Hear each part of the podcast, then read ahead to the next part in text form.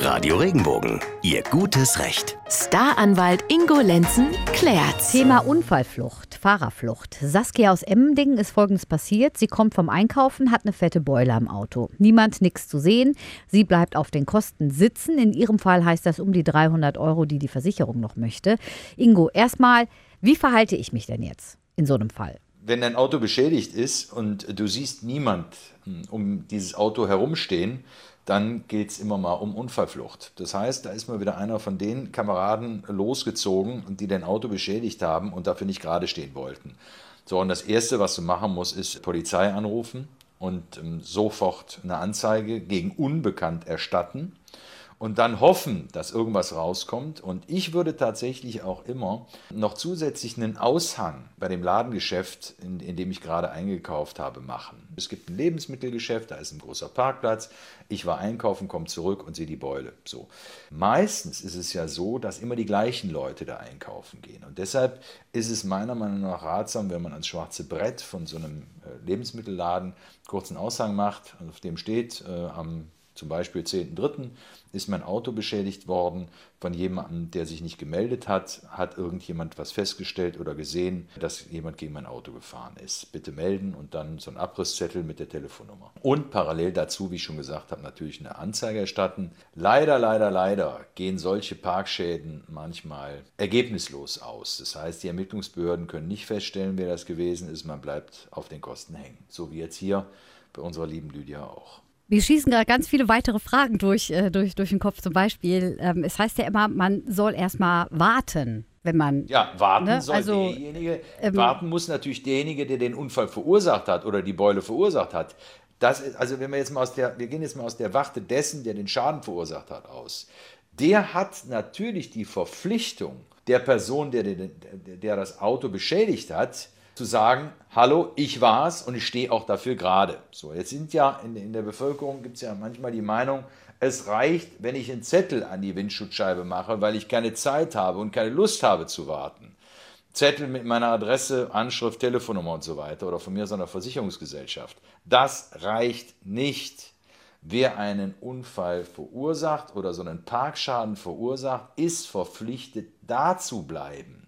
Ein Zettel an die Windschutzscheibe heften reicht nicht aus. Was aber ausreicht, ist, dass man, wenn man nicht warten will, die Polizei anruft und sagt, hör mal, bin gerade beim Ausparken hier gegen den schwarzen Wagen neben mir gefahren und habe den, hab den touchiert und habe da eine Beule vor und einen Schaden verursacht.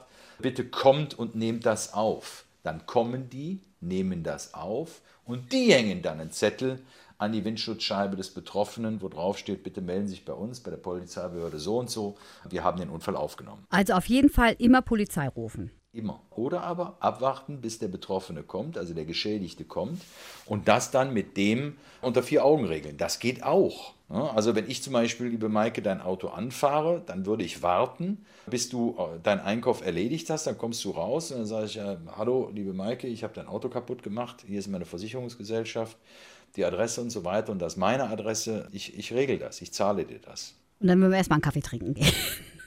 Nein, aber. Jetzt war erstmal Kaffee trinken. Du sagst. Ist ja klar, ich würde dich natürlich einladen. Danke. Das total peinlich. Das würde ich in dem Fall auch annehmen.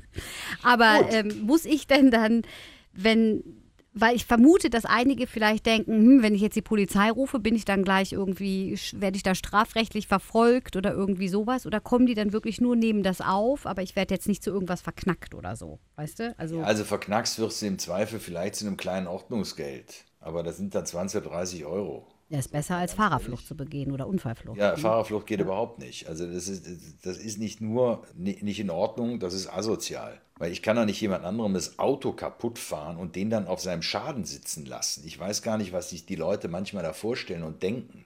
Also es geht überhaupt nicht, dass man einen Unfall nicht meldet oder sich dazu nicht bekennt. Denn stellen wir uns mal Folgendes vor. Nehmen wir mal an, du fährst nachts eine Straße entlang und dir läuft irgendwie ein Mensch über die Straße.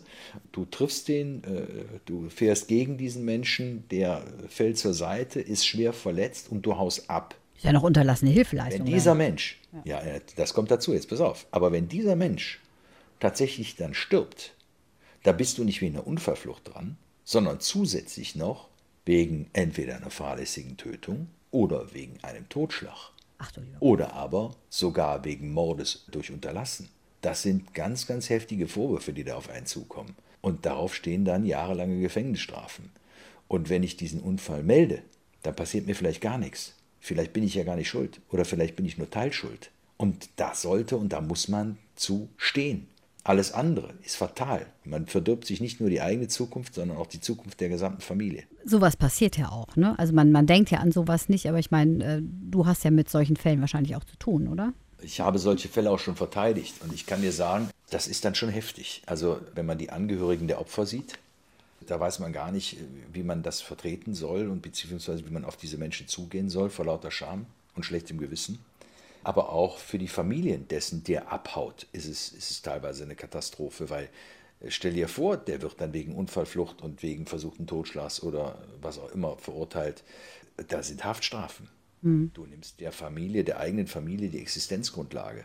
Ja, und wenn du dazu gerade stehst, selbst wenn du einen Fehler gemacht hast, das kann man dann immer noch irgendwie korrigieren. Aber wenn weitere Straftaten dazukommen, wie zum Beispiel unerlaubtes Entfernen von Unfall, äh, vom Unfallort, dann wird es halt heftiger. Krass. Ja, schlimm.